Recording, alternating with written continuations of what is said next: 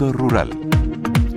Hoy en Mundo Rural hablamos de la crucial reunión de ministros de Agricultura de la Unión Europea. Os contamos en qué estado se encuentra la segunda convocatoria del PERTE agroalimentario y viajamos hasta Úbeda. Vamos a conocer un proyecto que busca revitalizar el patrimonio rural del sur de Europa. Comenzamos.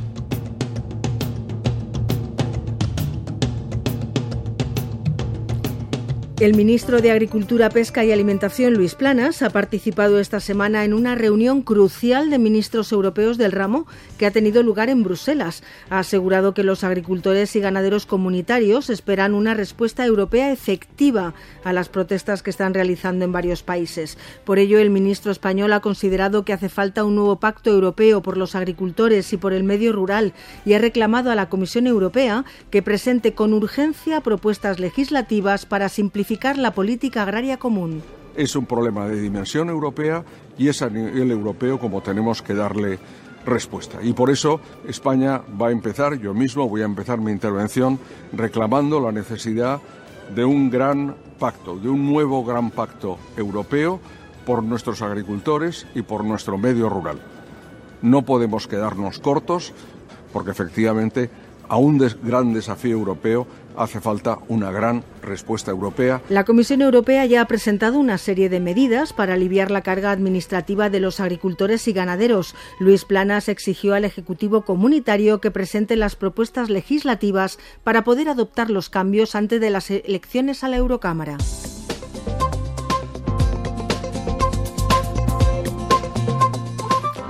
Hablamos ahora de la segunda edición del PERTE agroalimentario que el Gobierno va a preparar con una consulta pública para poder conocer la experiencia que han tenido las empresas que han participado en la primera edición y así poder mejorarlo. Lo ha anunciado en un acto público el comisionado especial para el PERTE agroalimentario del Ministerio de Industria y Turismo, Jordi Carbonell, quien ha explicado que la intención es que este segundo PERTE sectorial sea más ágil y menos burocrático. Ha confirmado que se llevará a cabo, aunque no puede aportar más detalles. Estamos recogiendo precisamente la experiencia de las empresas que han participado en este PERTE número uno. En este momento estamos en fase inicial, es decir, que no podemos contar nada más porque no, no, no sabemos nada más ni nada menos que lo vamos a hacer.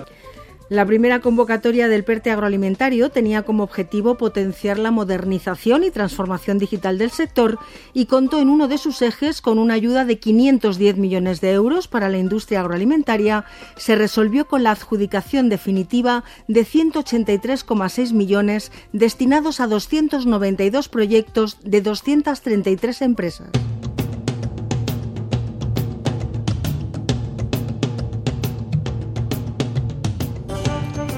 Y nos marchamos ahora hasta Úbeda, en Jaén, para hablaros del proyecto HITS, liderado por la Fundación Huerta de San Antonio, que busca revitalizar el patrimonio rural del sur de Europa a través de la cultura, el turismo sostenible y la inclusión social.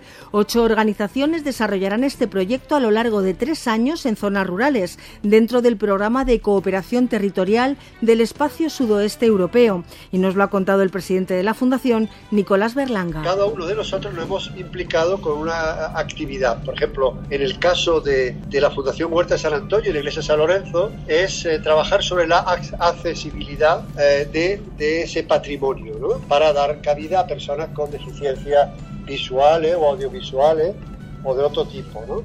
Hay otras eh, asociaciones que se van, que han, centrado su, digamos, proyecto piloto en otro tipo de actividades. Esta iniciativa defiende que el patrimonio sea una fuente económica para las zonas rurales y que contribuya en cierta medida a frenar la despoblación. En nuestra próxima cita de Mundo Rural retomaremos el camino que nos lleve a descubrir la riqueza de nuestro entorno. No olviden que pueden realizar sus consultas a la dirección de Mundo Rural, redacción